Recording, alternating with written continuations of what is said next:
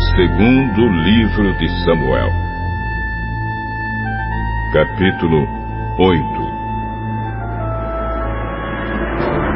Algum tempo depois, Davi atacou os filisteus, derrotou-os e acabou com o poder deles naquela região. Ele também derrotou os moabitas, fez com que se deitassem no chão, mediu-os com uma corda dois terços deles. Assim os moabitas se tornaram escravos de Davi e lhe pagavam impostos.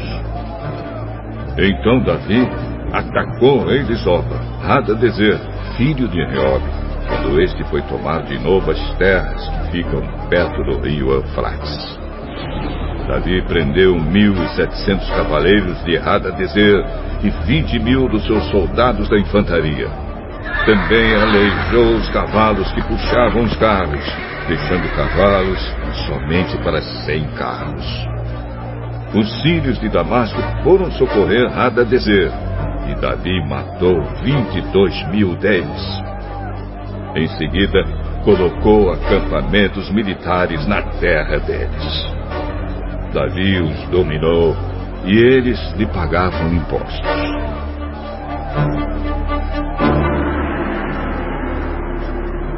O Senhor Deus fez com que Davi fosse vitorioso em todos os lugares aonde ia.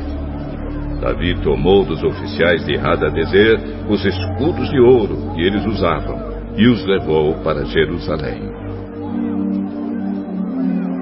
Também levou uma grande quantidade de bronze das cidades de Betá e Berotai, que eram governadas por Adadezer.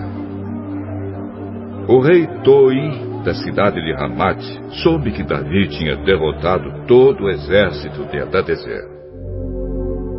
Então enviou seu filho Jorão para cumprimentar Davi e para lhe dar parabéns por ter vencido Adadezer.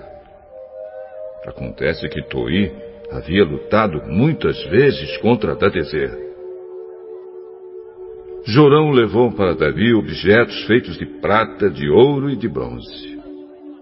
E o rei Davi os separou para serem usados na adoração ao Senhor, juntamente com a prata e o ouro que havia tomado dos povos que havia conquistado. Isto é, os Edomitas, os Moabitas, os Amonitas, os Filisteus e os Amalequitas. E fez a mesma coisa com parte do que havia tirado de Adadezer. Davi se tornou ainda mais famoso quando voltou depois de ter matado 18 mil edomitas no Vale do Sal. Ele colocou acampamentos militares em todo o país de Edom e dominou o povo dali.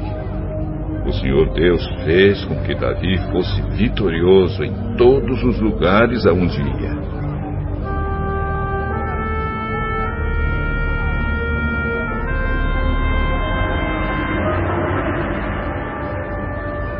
Davi governou todo o povo de Israel e fez com que eles fossem sempre tratados com igualdade e justiça. Joabe cuja mãe era Zeruia, comandava o seu exército. Josafá, filho de Ailude, era o conselheiro do rei.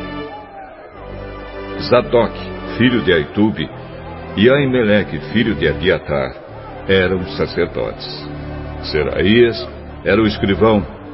Benaías, filho de Joiada, era o chefe dos guardas de Davi, isto é, os queretitas e os peletitas e os filhos de Davi eram sacerdotes.